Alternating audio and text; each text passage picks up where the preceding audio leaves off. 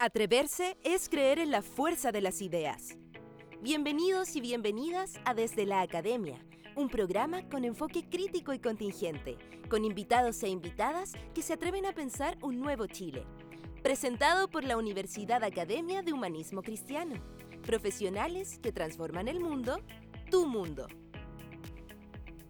En este capítulo, conversamos con el candidato presidencial del Partido Comunista, Daniel Jadue. Muy buenos días a todos, a todas.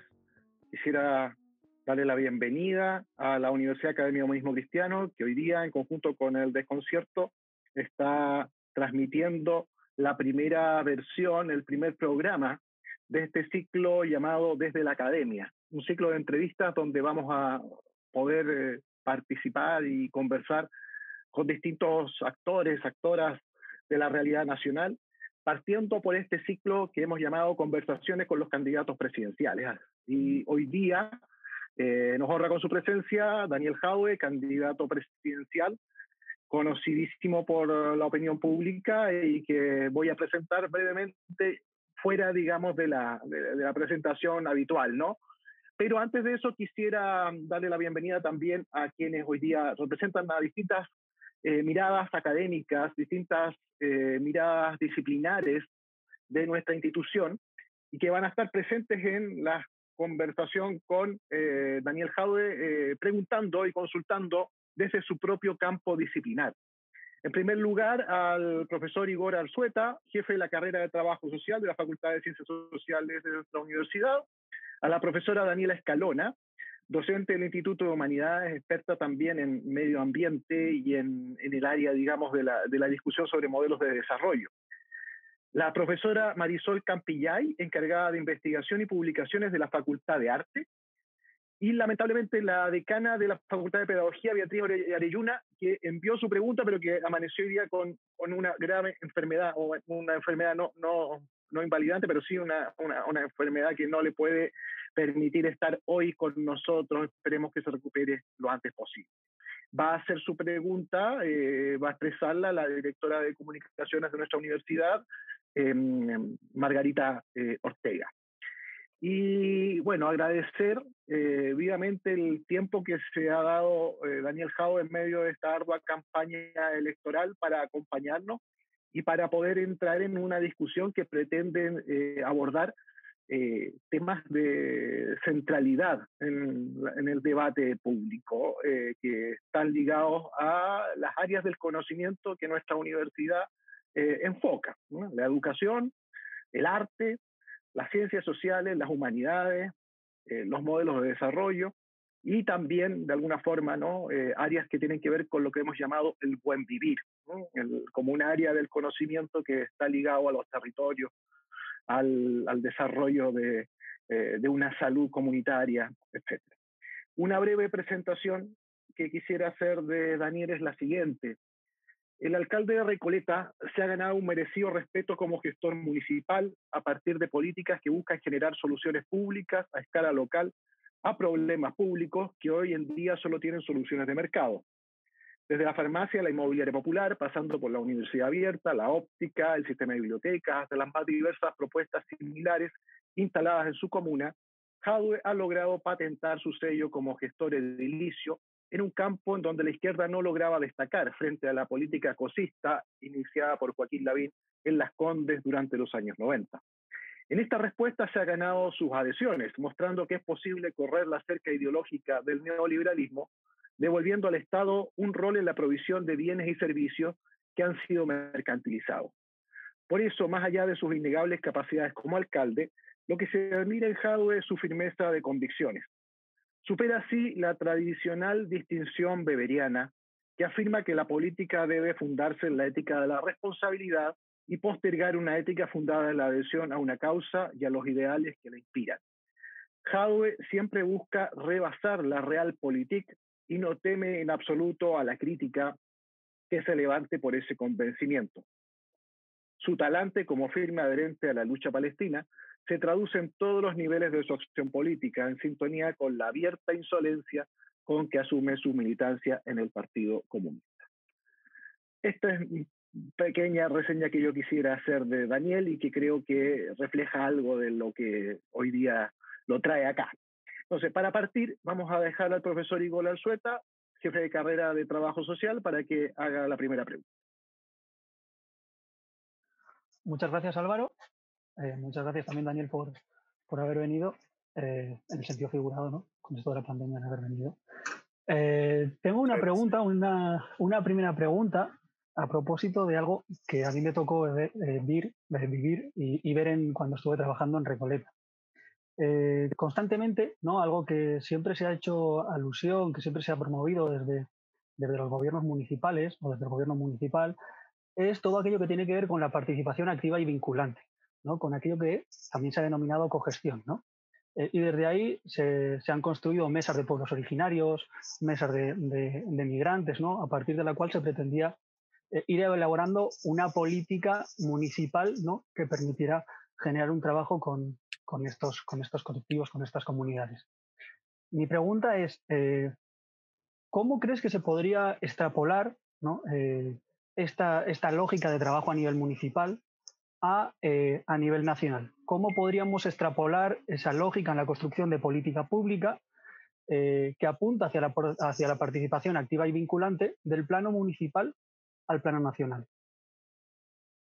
A ver, esto tiene que ver con una, eh, con una convicción y con una actitud que guarda relación con la capacidad de renunciar al poder que se tiene, a movilizar el poder, ¿no? a efectivamente entregar eh, no espacios de consulta, porque habitualmente cuando se habla de participación temprana y vinculante, eh, igual tiene una matiz que es consultiva, ¿no? Vamos a ir a preguntar para ver qué hacemos. Eh, nosotros creo que hemos superado esa estructura eh, y pasamos de una participación para entender, que es para entrar en la tendencia, a una, a una participación para transformar, que es cambiar la forma. Eh, ¿Y cómo hemos logrado esto? efectivamente, como tú lo planteas, con la corresponsabilidad y la cogestión con la comunidad pero en lo cotidiano. No, donde mejor se expresa, creo yo, es en los directorios colegiados de salud, o sea, y, de educación.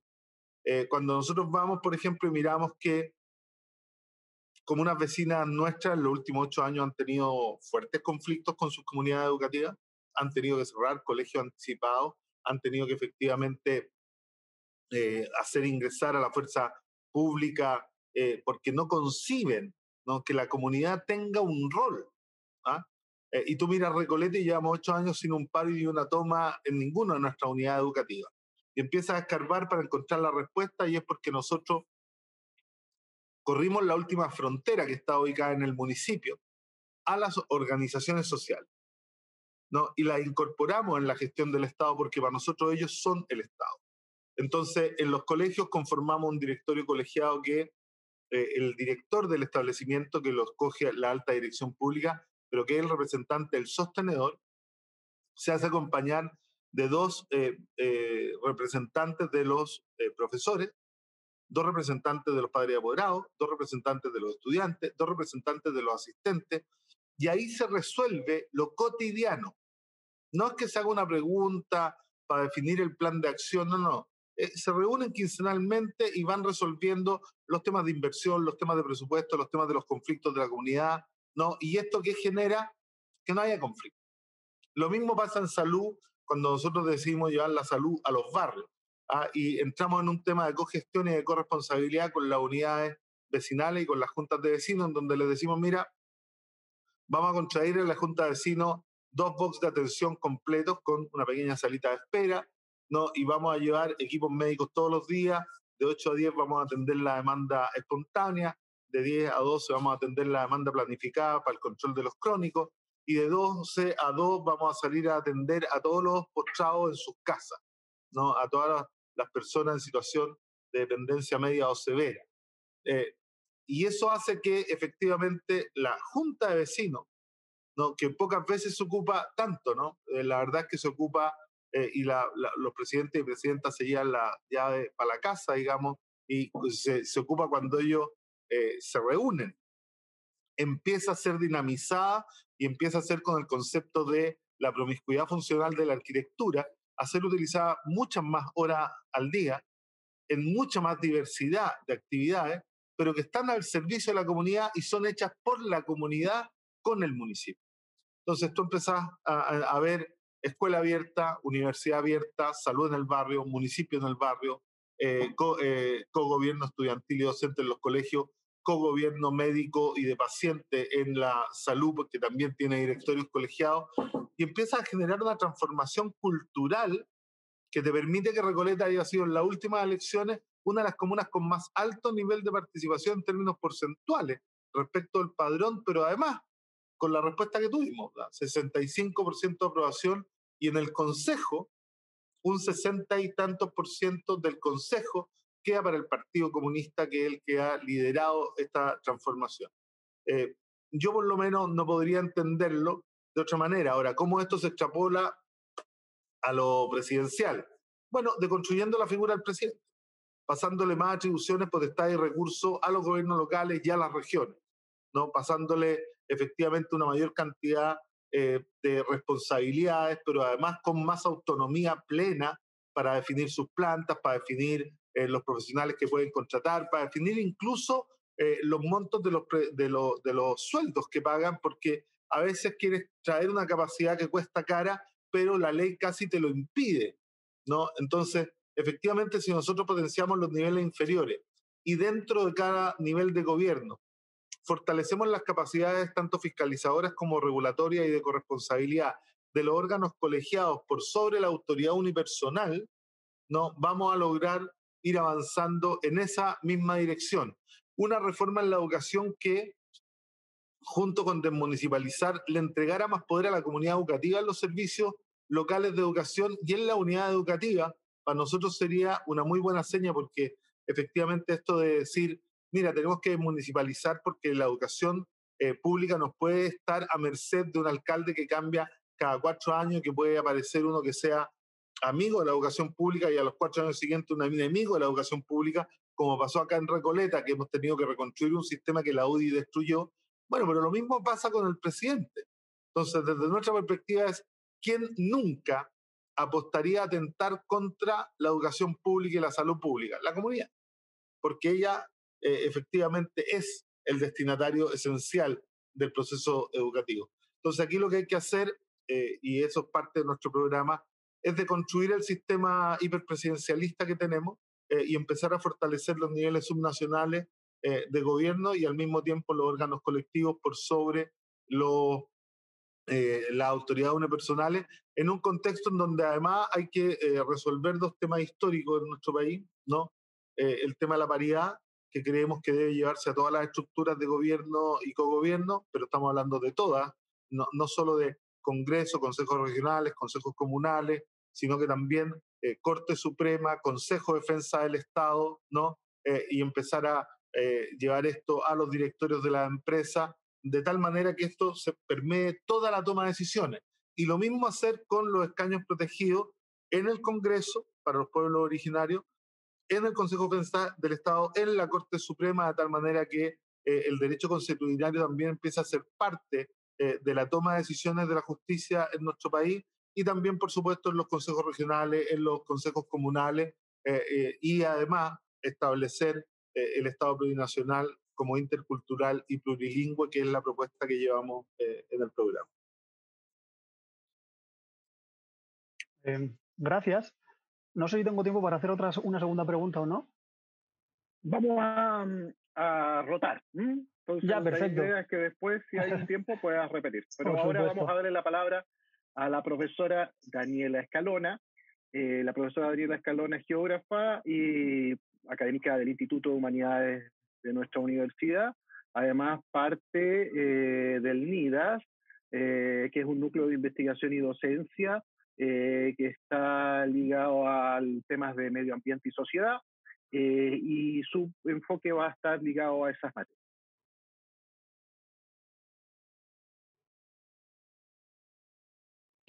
mi micrófono. Eh, gracias Álvaro. Hola a todos, a todas. Hola Daniel, muchas gracias por participar de este espacio. bueno, mi, mi, pregunta va enfocada en, en, los modelos de desarrollo. considerando que actualmente, ¿cierto?, nos enfrentamos a una crisis ambiental sin precedentes. Nunca antes, ¿cierto?, la humanidad se había visto en esta situación, eh, en términos, ¿cierto?, de las condiciones ambientales que, que, eh, que vivimos. Este, mm, esta crisis, digamos, ambiental está provocada por un sistema que ha sobreexplotado la naturaleza los últimos, los últimos siglos. En Chile esto se ha manifestado como un modelo, con un modelo de desarrollo extractivo, ¿cierto? que concentra la riqueza y externaliza costos sociales y ambientales, produciendo cientos de conflictos en el territorio nacional, que de hecho se menciona en el programa, ¿verdad? De, cierta manera, dichos conflictos han deslegitimado ese modelo de desarrollo que los provoca, que los origina. En su propuesta programática encontramos eh, la declaración de un nuevo modelo de desarrollo. También se menciona la necesidad de superar cierto este modelo neoliberal extractivo. Sin embargo, también encontramos en su programa una centralidad en el sector minero, eh, proponiendo que la, riqueza minera debe ir en mayor proporción al Estado, que debe existir mayor fiscalización, que debe hacerse con respecto a, las comunidades locales, a los ecosistemas locales.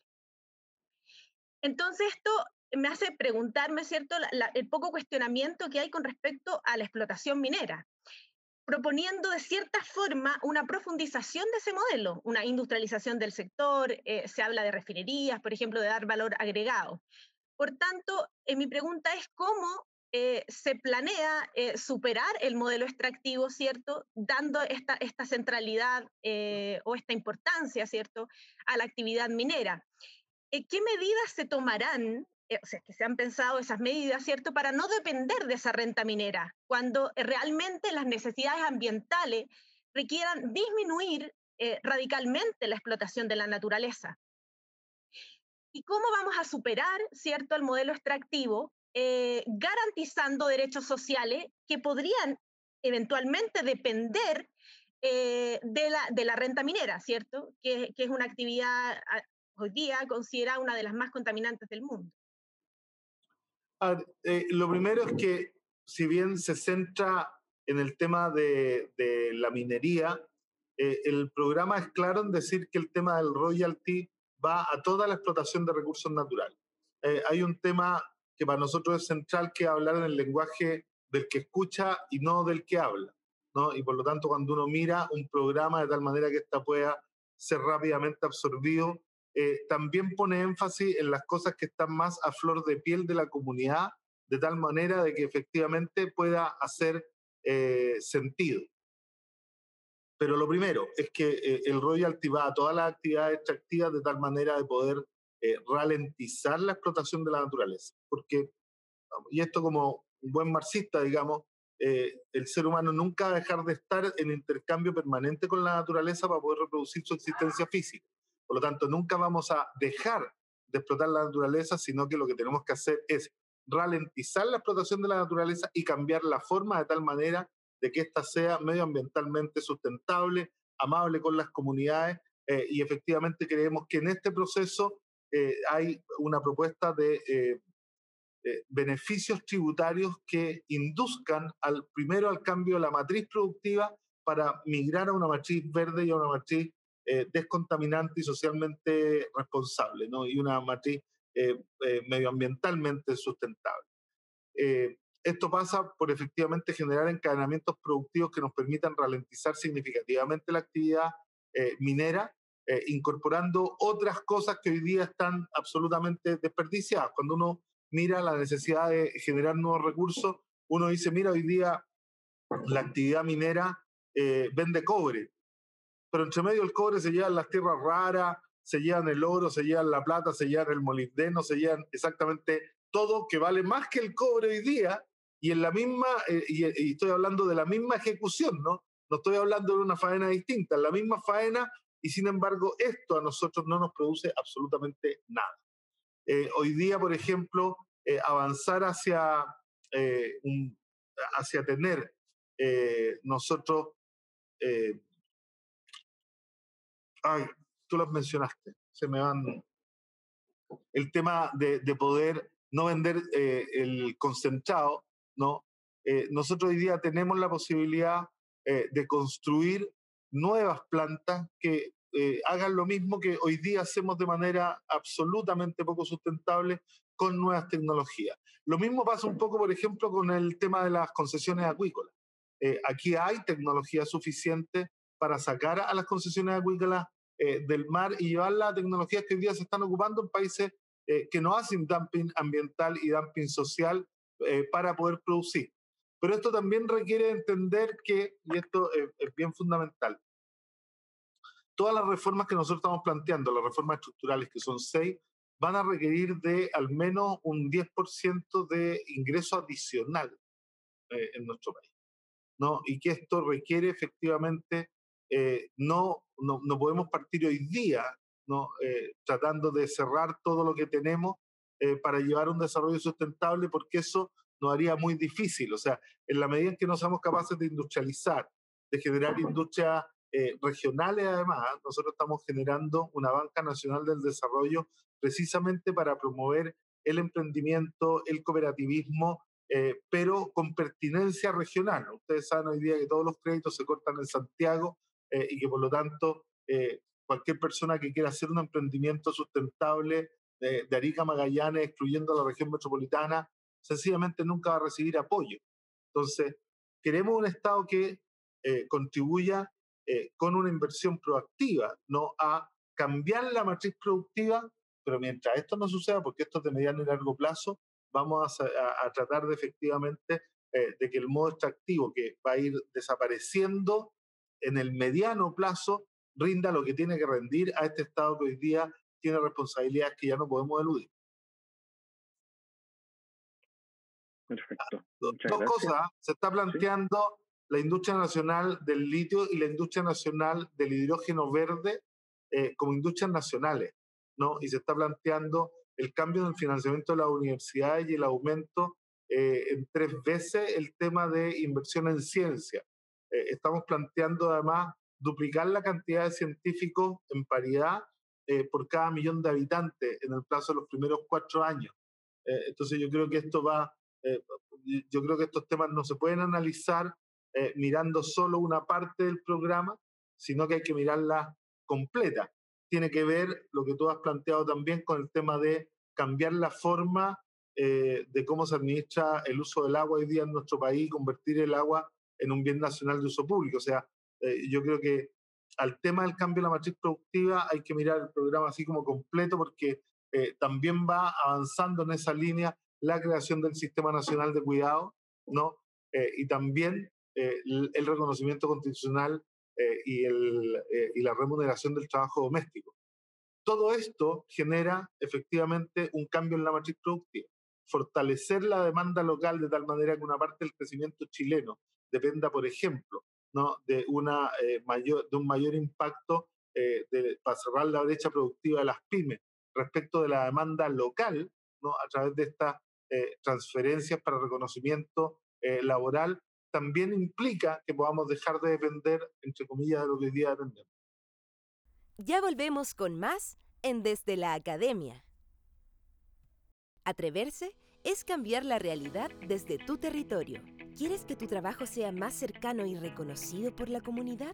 Atrévete a transformar tu mundo en la Universidad Academia de Humanismo Cristiano. Ingresa ahora a www.academia.cl y conoce nuestro diplomado Gobierno Abierto y Gestión Municipal y proyecta tu especialización con compromiso social y visión crítica. Somos la Academia, profesionales que transforman tu mundo. Ya estamos de vuelta en Desde la Academia.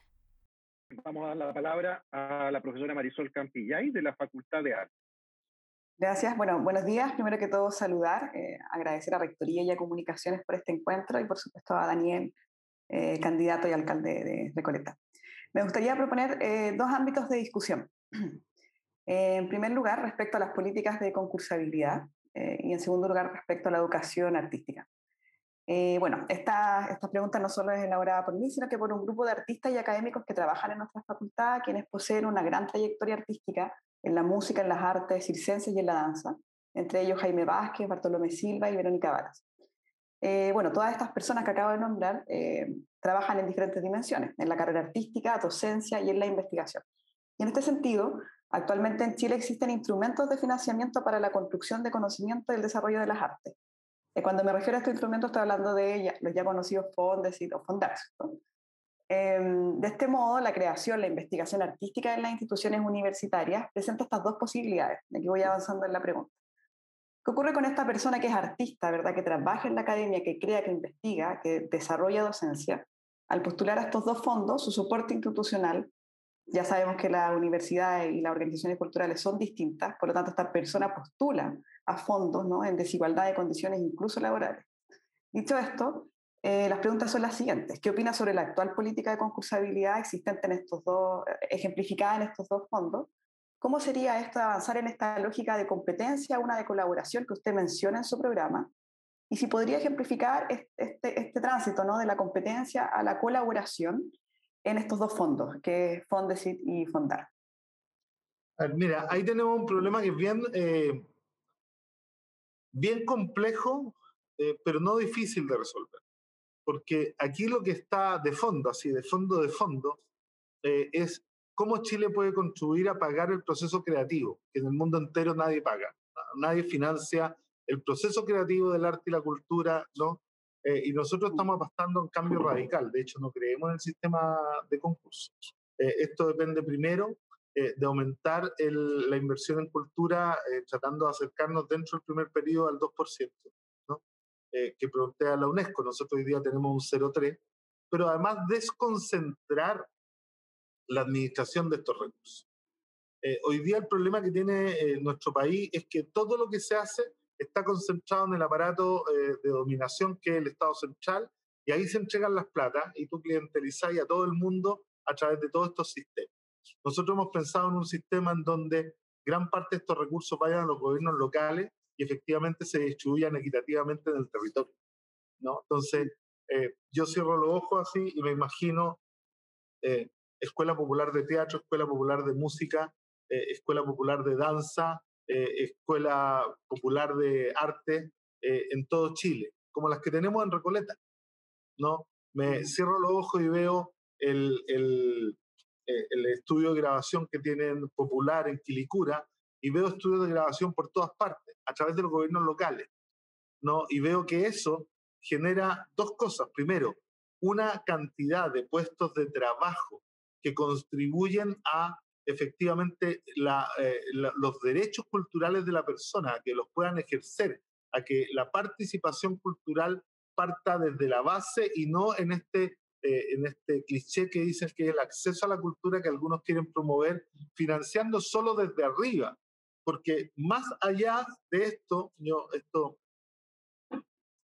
eh, siempre lo digo, ¿ah? hay que ser muy, muy, muy consciente, muy responsable porque muchas veces los que discuten los temas que se hacen, igual los discuten desde la perspectiva de los regalones del modelo patriarcal y neoliberal, los que ya han llegado a un lugar que discuten desde ese lugar. Pero aquí cuando nosotros hablamos de una transformación cultural del país, hablamos de los territorios, hablamos de la participación cultural en, en, la base, ¿no? No de los concursos centralizados, no, sino que eh, yo efectivamente me imagino librerías populares en todo Chile, me imagino, eh, eh, nos imaginamos en el programa, eh, escuela abierta y universidad, universidad abierta en todas las comunas del país, y me imagino ahí profesores del arte, la cultura, pero extrayendo el potencial que tenemos desde todo el territorio. Y eso es un país completamente distinto en cuanto a su desarrollo cultural. ¿no? Eh, no estamos pensando en reproducir el sistema de los fondos concursables. Claro, no nos vamos a poder eliminar de un día, vamos a tener que hacer una transición efectivamente para armar esta infraestructura. Eh, queremos ver cuánto énfasis le ponemos eh, al tema de la infraestructura que creemos que ha estado sobredimensionado en nuestro país en el último tiempo, en el sentido que muchos unen, no solo en cultura, en salud, en educación, en deporte, en todo, se une la prestación del servicio o el derecho ¿no? al tema de la infraestructura. Y eso ralentiza y demora de manera significativa el poder entregar el servicio. Entonces, claro, eh, pensamos en, deporte eh, y construimos estadios, y después los estadios se abren 20 veces al año, porque es muy caro prender la luz del estadio. ¿No? Eh, construimos centros culturales, ¿no? pero efectivamente después los centros culturales, ningún municipio tiene dinero suficiente para mantener un programa de creación eh, de, arte, cultura en, en, el ámbito recreativo, formativo y profesionalizante. No, no, no tenemos. Entonces, uno dice, bueno, ¿dónde vamos a preferir poner los recursos? Yo creo que efectivamente en asegurar el derecho y no necesariamente siempre pensando en que esto debe ir ligado a eh, la infraestructura.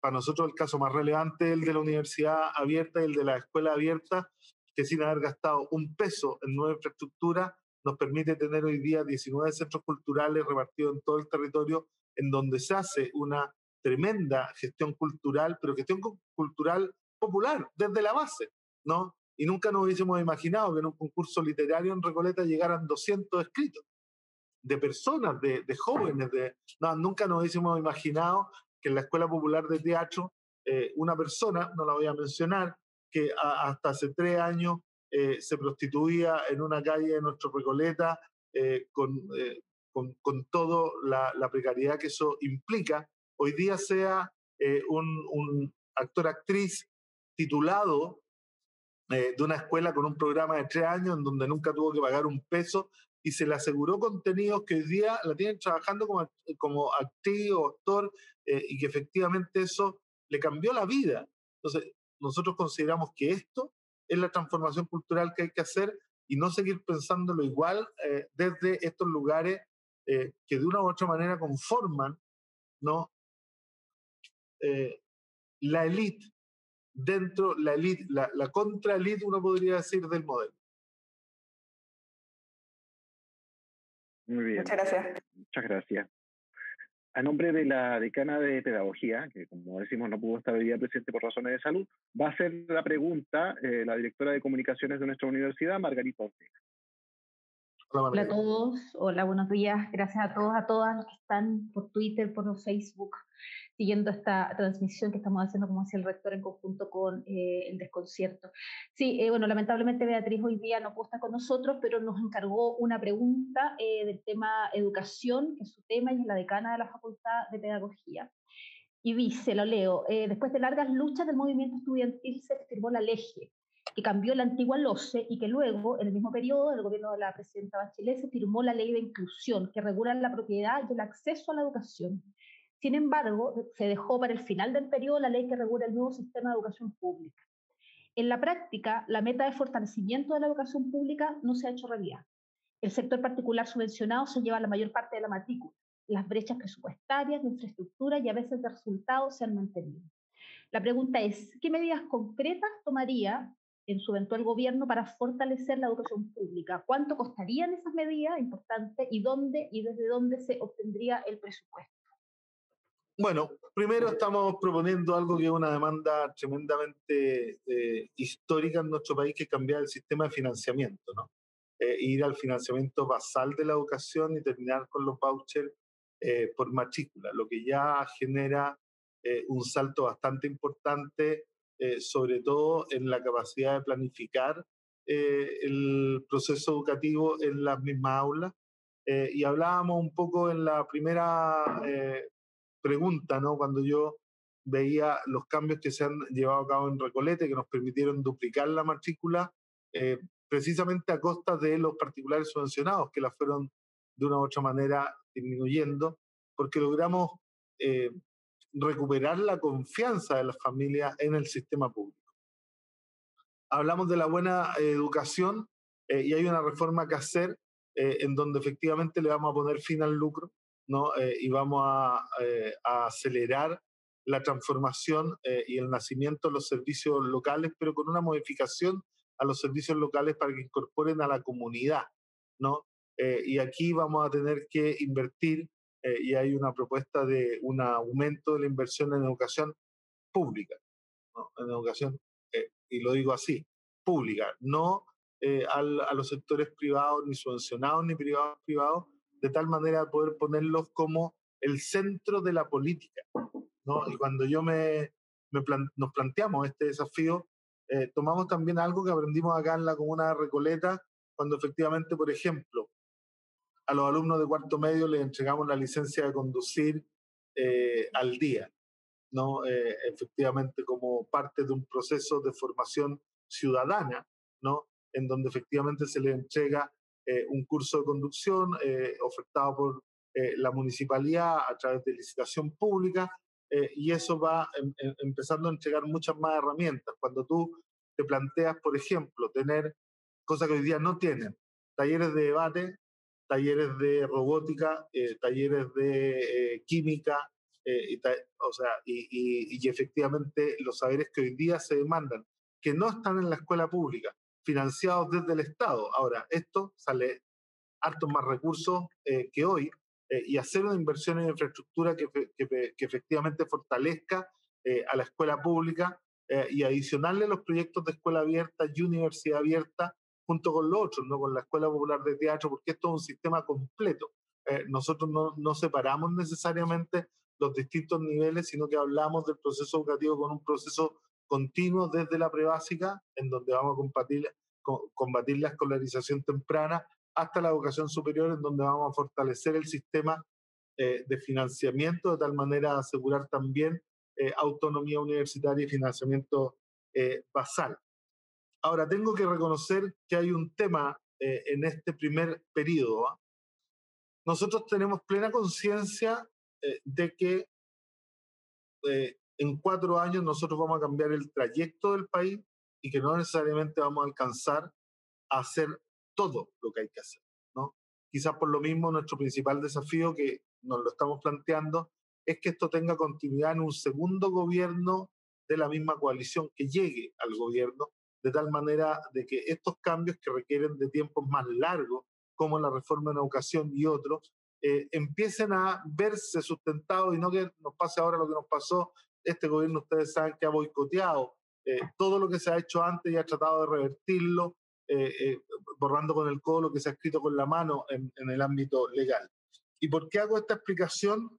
Eh, porque si bien para nosotros la educación es una de las seis reformas estructurales que estamos planteando, los énfasis van a estar puestos en que esto se perfeccione y continúe por la misma senda, profundizando la, la reforma, entregando más recursos, incorporando más a, a, la, a la comunidad educativa en la toma de decisiones eh, combatiendo más claramente eh, el tema del agobio laboral en el caso de los profesores puntualmente, eh, pero tengo que reconocer que nuestras áreas fundamentales van a estar en pensiones, en salud, ¿no? en la reforma municipal que tiene que ver con educación también, en la reforma al mundo del trabajo, y estas serían las que iniciarían el proceso. Solo para decirnos, mira, tenemos una reforma tributaria que tiene que financiar todo esto, la reforma tributaria va a estar en régimen al tercer eh, año de gobierno, eh, esperamos. Eh, en los primeros dos años nosotros estamos planteando la posibilidad de endeudar al país hasta llegar al 50% del PIB porque hay una holgura bastante grande efectivamente de, de, endeudamiento que podemos ocupar para empezar a empujar el programa de manera responsable fiscalmente también, porque eh, eh, estamos efectivamente haciéndolo con, mucha rigurosidad eh, y por lo tanto algunas de las partes de la reforma en educación van a empezar a llegar a partir del tercer año. ¿ah? O, sea, hoy día creemos que son la otra, las otras demandas que van a acompañar la instalación de la nueva constitución, las que van a ser urgentes, en particular reformas de pensión y salud, que va a ser a lo que nos vamos a abocar apenas lleguemos, digamos, de tal manera a poder eh, efectivamente sentar las bases del nuevo modelo. Ya volvemos con más en Desde la Academia. Atreverse es creer en la fuerza de las ideas. ¿Crees que la participación y la resolución no violenta de conflictos siempre es posible en el espacio escolar? Atrévete a transformar tu mundo en la Universidad Academia de Humanismo Cristiano. Ingresa ahora a www.academia.cl y conoce nuestro diplomado Liderazgo Pedagógico y Convivencia Escolar y proyecta tu especialización con compromiso social y visión crítica. Somos la Academia, profesionales que transforman tu mundo.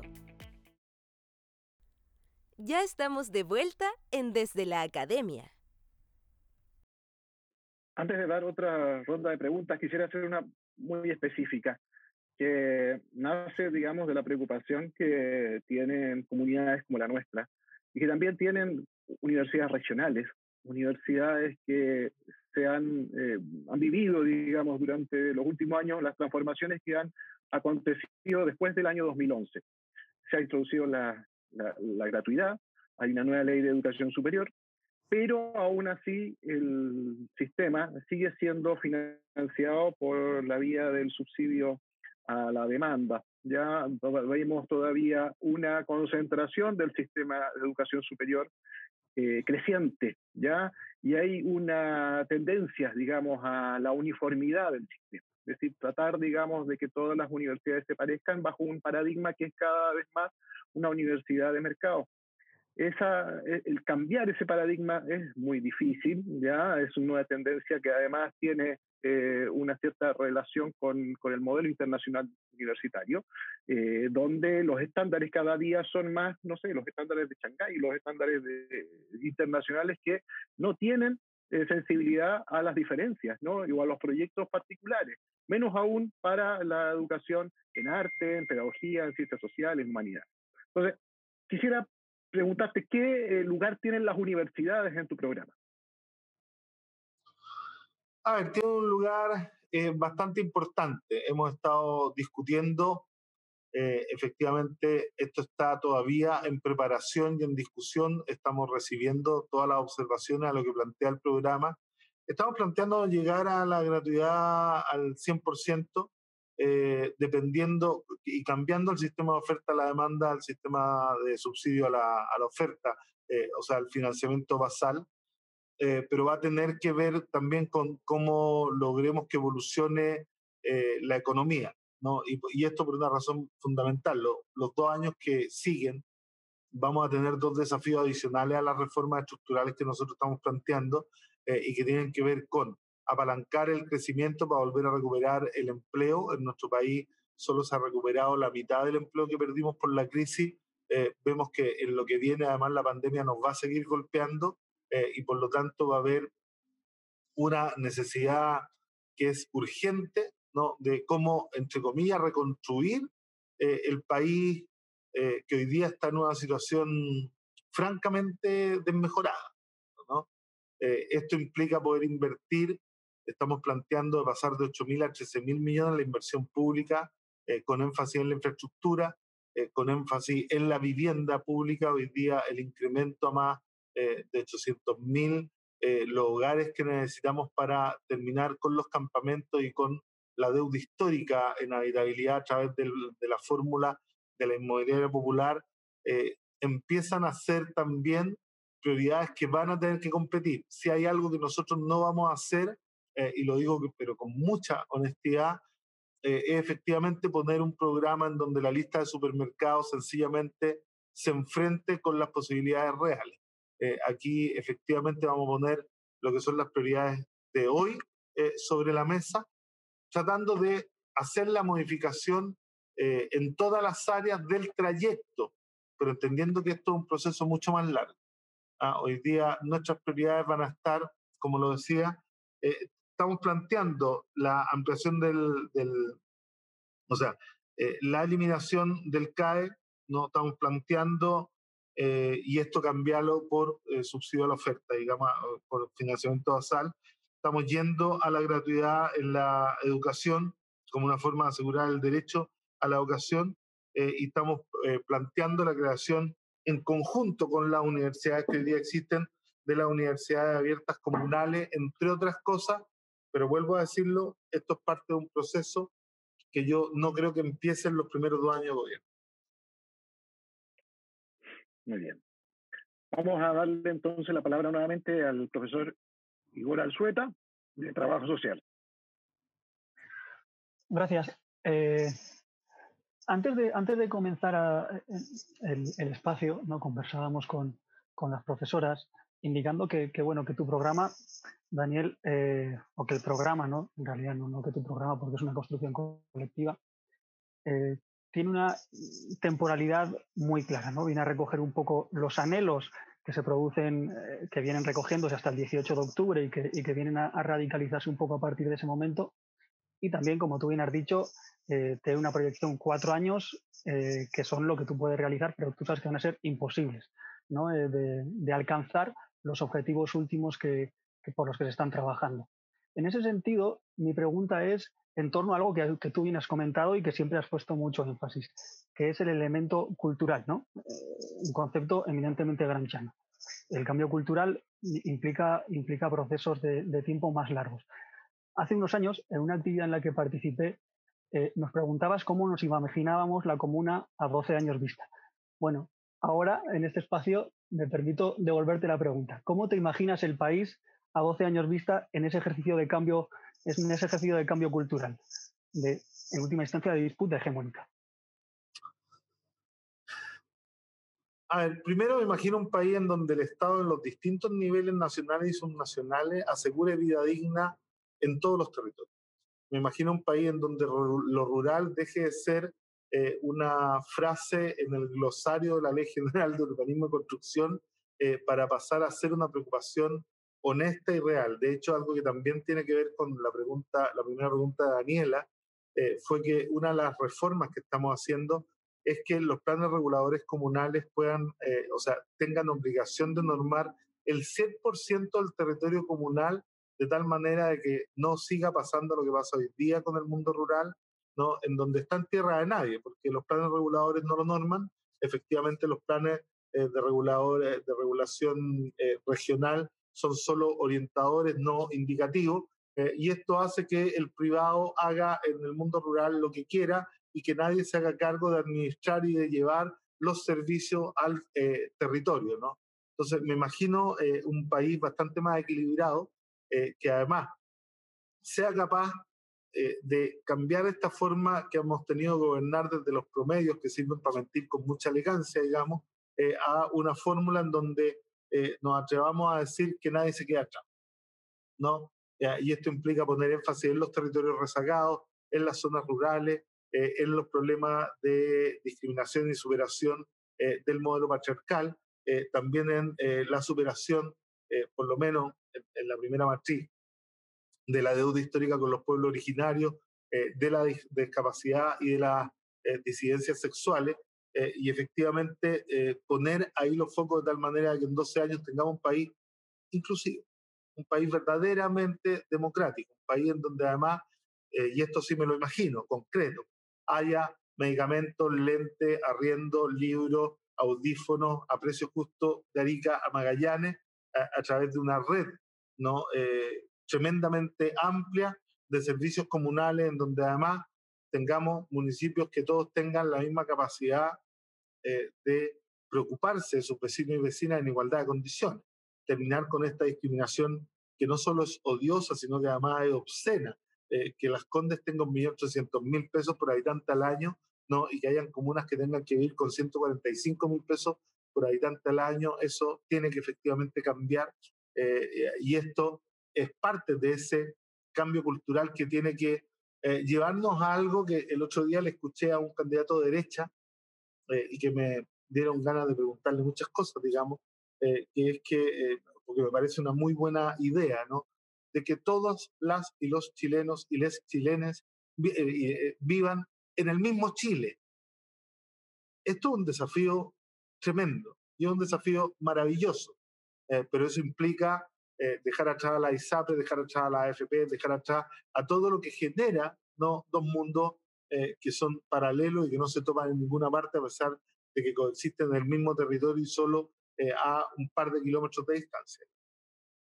Eh, bueno, profundizando en mi preocupación, ¿cierto?, por, por la protección ambiental, que, que no, no, tiene que ver con, con una, una, idea de no tocar la naturaleza. o sea, entendemos esta relación como una relación metabólica, por supuesto es que en, en, otra parte del programa también me llamó la atención, es una pregunta mucho más chiquitita, habla de, de, los, derechos, de los derechos humanos de segunda o tercera generación, ¿no? los DES, derechos económicos, sociales y culturales. Pero también en esta parte van quedando fuera los derechos ambientales, puesto que hoy día ya hablamos de DESCA, ¿verdad? Derechos económicos, sociales, culturales y ambientales.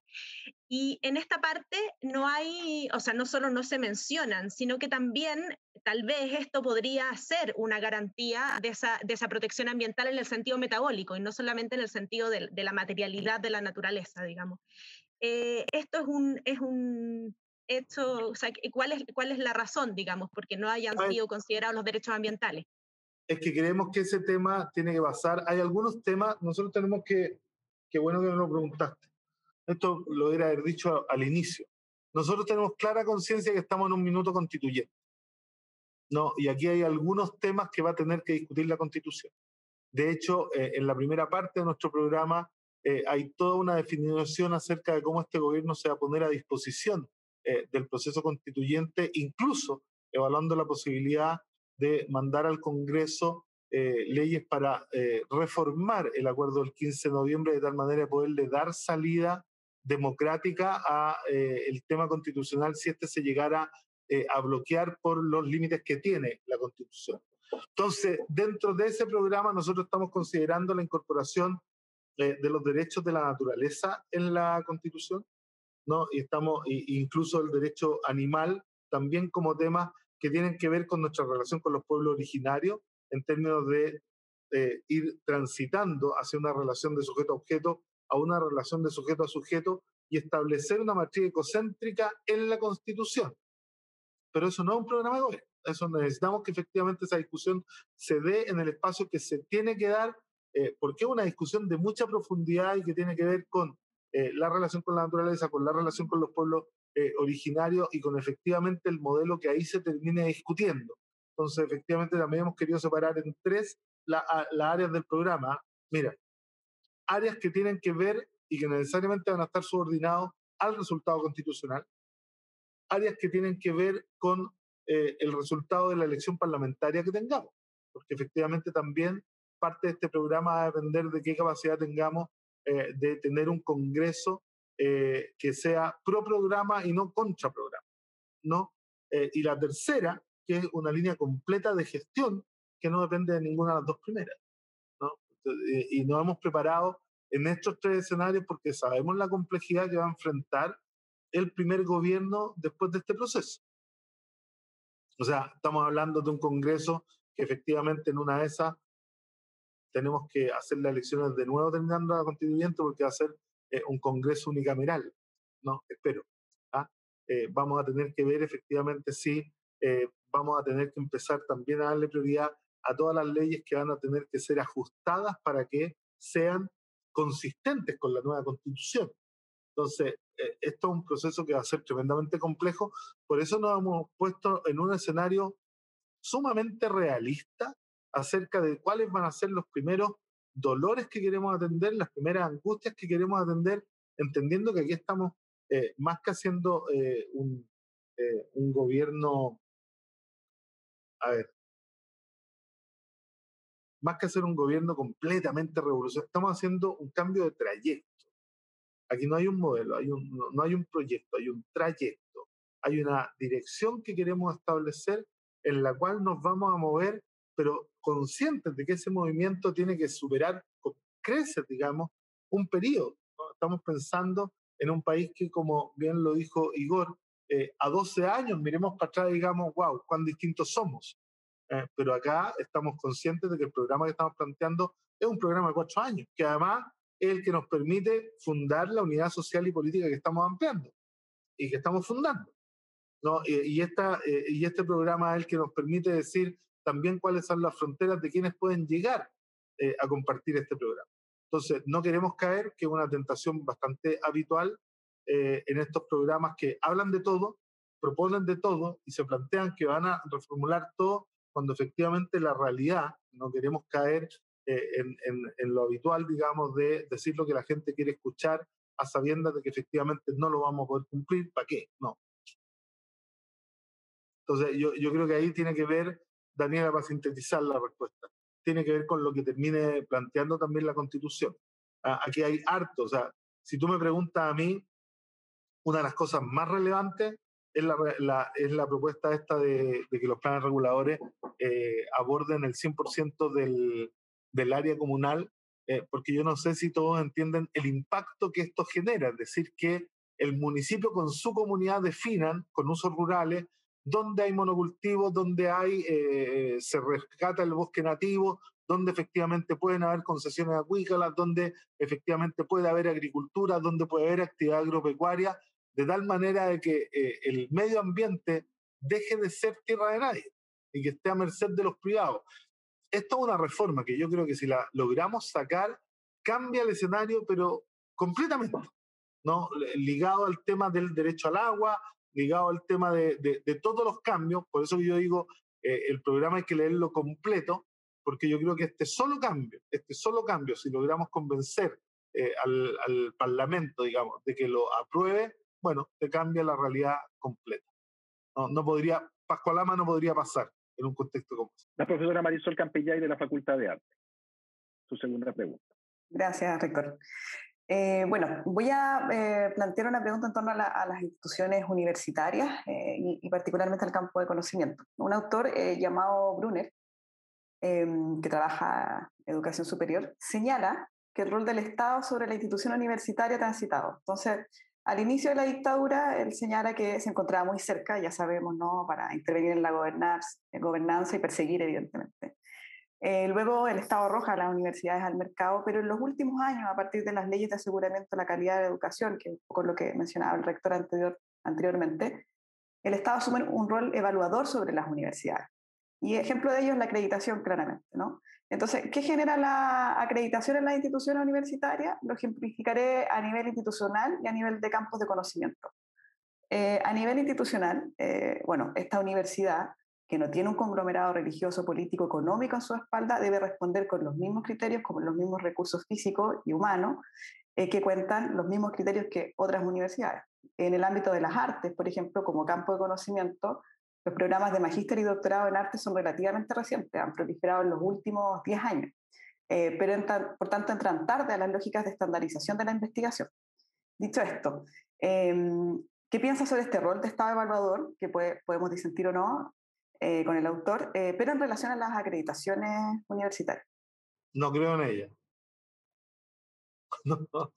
yo no creo en ninguna prueba estandarizada y en ningún eh, sistema de acreditación que no contemple efectivamente. A ver, esto de estandarizar a nivel internacional es muy complejo desde el punto de vista del respeto a las particularidades de cada territorio, de cada historia. Eh, territorial. ¿no? Yo creo que ahí se incurre en un error. Y claro, eh, la estandarización, algunos la tratan como un capital emergente en términos de, mundo global y otros lo, eh, lo toman efectivamente como una forma de control. Yo estoy, yo creo que algo de ambas, digamos, ¿no? y yo creo que el Estado debe respetar la autonomía universitaria y además debemos dejar en el pasado las pruebas estandarizadas y las acreditaciones eh, eh, y, voy a ir un paso más allá. Yo no sé si el concepto de calidad eh, en la educación es consistente con efectivamente el sentido de la educación. Yo prefiero hablar de la buena educación, no de la calidad de la educación. La, la, educación no es un producto. Mm. No es, no es un producto, bien y servicio que ofrece el mercado y por lo tanto tampoco, porque cuando hablamos de calidad, y quiero solo hacerlo notar, digamos. Yo fui certificador ISO 9000 eh, y, y, uno de mis expertise es la gestión de calidad, ¿no? Eh, la calidad es todo aquello que te permite comparar dos bienes, productos o servicios y definir si uno es eh, mejor, peor o igual que otro. Mm. Y aplicado a la educación, si uno lo quiere aplicar porque podría ser aplicable, tendría que ser completamente distinto. ¿Sabes por qué? Porque quien evalúa un producto, bien o servicio en términos rigurosos de la gestión de calidad es el destinatario final eh, y no el productor. Entonces, si alguien tuviera que efectivamente evaluar la calidad de la educación, serían las comunidades educativas y no el Estado.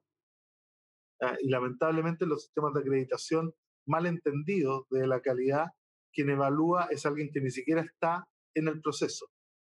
Entonces, ¿cómo alguien que no consume Coca-Cola puede evaluar eh, el sabor de la Coca-Cola. ¿Cómo alguien que no es eh, parte del proceso educacional puede evaluar no al proceso educacional? Eh, es una comparación bastante burda, pero que sirve para que el que escucha entienda. yo siempre me preocupo de que efectivamente uno puede hablar del lenguaje del que escucha más del que habla, porque claro, estos son términos técnicos que nosotros podemos conocer, pero es raro ¿no? que una entidad que no tiene ninguna parte, es como, no sé, el rol de la superintendencia de educación. Yo la verdad es que no creo que instituciones como esa deben ser revisadas en su pertinencia, sobre todo cuando se utilizan solo eh, para hostigar al proceso educacional y para dificultarlo. ¿no? Yo, creo que aquí la educación es algo eh, bastante más complejo, multivariable eh, y que requiere de una participación mucho más efectiva y sistemática. Ah, y efectivamente yo creo en los procesos de evaluación académica. Pero hacen en la comunidad académica, no fuera de ella. Perfecto, muchas gracias, Daniel. Vamos a ir eh, terminando nuestro tiempo. Sabemos que tiene una agenda muy copada. Vamos a hacer una última pregunta desde la Facultad de Pedagogía que la va a formular eh, Margarita Ortega. Sí, yo me voy a, voy a compartir este tiempo de la facultad. Yo creo que la decana estaría eh, de acuerdo con esto, con algunas preguntas que han llegado al público. La verdad que he generado harta, harto comentario en redes y, y hartas consultas al candidato, una, una, gran oportunidad de nuestra comunidad universitaria de poder eh, formar parte de esto a través de, de las redes. Eh, quiero elegir tres preguntas. ojalá por, por, tiempo podamos tener respuestas acotadas. son muchas más, pero estas me parece que son como de las más representativas. Ángela Acevedo eh, pregunta si sube el sueldo mínimo, ¿qué ayudas podrían recibir las pymes o pequeñas empresas para no hacer recorte personal y que no se vean afectadas por eso? Eh, luego eh, tenemos a Luis Vivero, dice, una vez elegidas las autoridades por votación popular, se pierde todo tipo de control de estas autoridades por parte del pueblo. ¿Considera la posibilidad de un mandato revocatorio? Y por último, vamos a tomar la pregunta de Carlos Flores. Dice, está un poco confusa la, la, redacción, pero voy a tratar de entender lo que dice. Eh, dice, eh, la UEF está en alza, afectando los dividendos, los seguros, los planes de salud, el IPC medido por la canasta familiar desde los años 80. ¿Existe alguna propuesta para modificar o eliminar estos índices? Esas son las tres preguntas de nuestro público. Lo primero, nosotros estamos planteando incrementar el sueldo mínimo durante el periodo a 567 mil pesos al término del primer periodo con incrementos dos veces al año eh, cercano a los 60 mil pesos eh, y las pymes tienen eh, tanto un subsidio directo como beneficios tributarios de tal manera que puedan absorber esto durante los primeros años hasta que efectivamente se dé el proceso de corrección de mercado porque finalmente también las más beneficiadas del aumento del salario van a ser las pymes porque todo este salario va eh, a, fomentar el consumo en el mercado eh, local. Eh, esto tiene que ver además con una fuerte inversión en creación de empleo, en creación y reconocimiento de empleo a través de dos cosas esenciales, el Sistema Nacional de Cuidado, que estimamos en los primeros cuatro años debería crear cerca de 400.000 a 600.000 empleos remunerados en los territorios y el reconocimiento constitucional eh, y la remuneración del trabajo doméstico hasta el cuarto decil, eh, de tal manera que efectivamente también haya eh, un fortalecimiento de la demanda local. Aquí lo que estamos planteando es que el crecimiento en nuestro país transite desde ser un crecimiento basado en la utilidad a un crecimiento basado en salario. respecto a lo de Luis Rivero, absolutamente Luis, aunque creemos que esto, lo mismo que le planteé a Marisol, eh, va a ser parte de la discusión constitucional. Nosotros en nuestro programa de discusión constitucional tenemos la incorporación más allá de cómo queda el sistema político, si es presidencial, semipresidencial, semiparlamentario, parlamentario, ¿no? Creemos que lo más relevante es incorporar elementos de democracia directa y estamos planteando los plebiscitos, la iniciativa eh, popular de ley, el eh, referéndum revocatorio para todos los cargos de elección popular y me falta uno. Ah, y el derecho a veto ciudadano eh, de las leyes que la comunidad rechace y que sean aprobadas por el Congreso. No, estamos completamente de acuerdo con aquello. Eh, y eh, Carlos, a ver, esto todavía está en evaluación, pero estamos planteándonos la posibilidad de transformar los sueldos nuevos. Pero está, vuelvo a decirlo, efectivamente en evaluación eh, estamos pidiendo algunas modelaciones eh, para ver los efectos, porque hay una discusión bastante interesante en términos de si una medida como esta pudiera provocar un brote inflacionario o pudiera efectivamente desincentivar un brote inflacionario. Es una discusión técnica que está efectivamente dándose.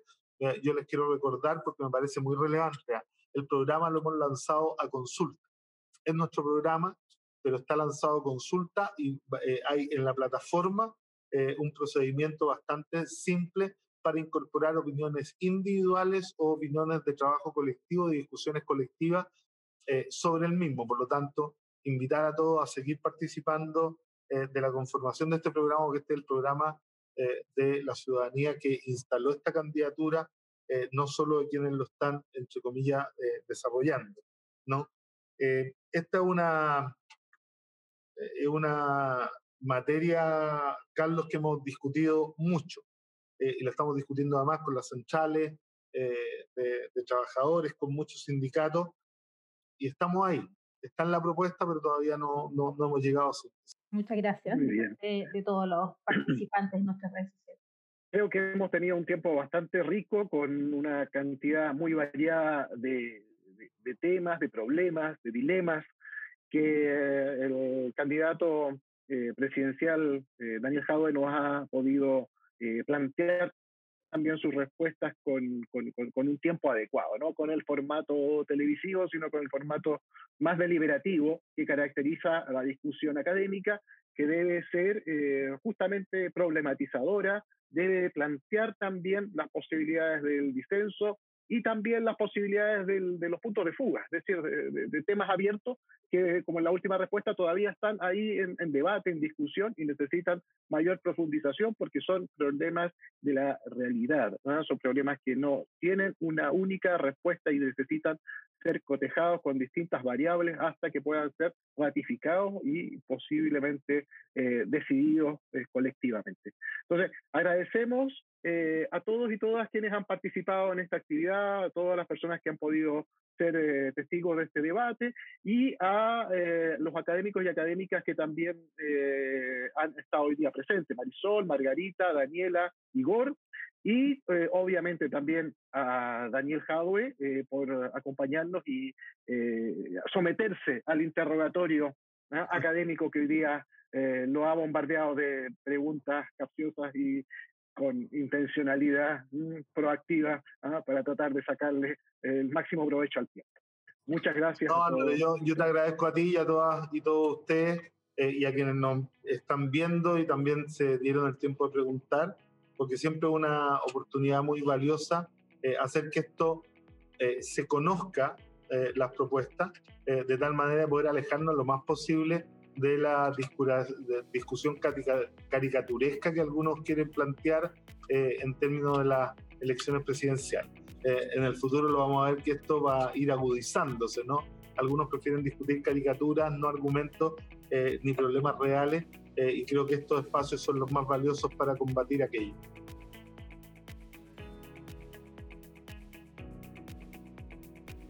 Esto fue Desde la Academia. Te esperamos en un próximo capítulo. Descubre más de nuestros contenidos en academia.cl o en las redes sociales de la Academia.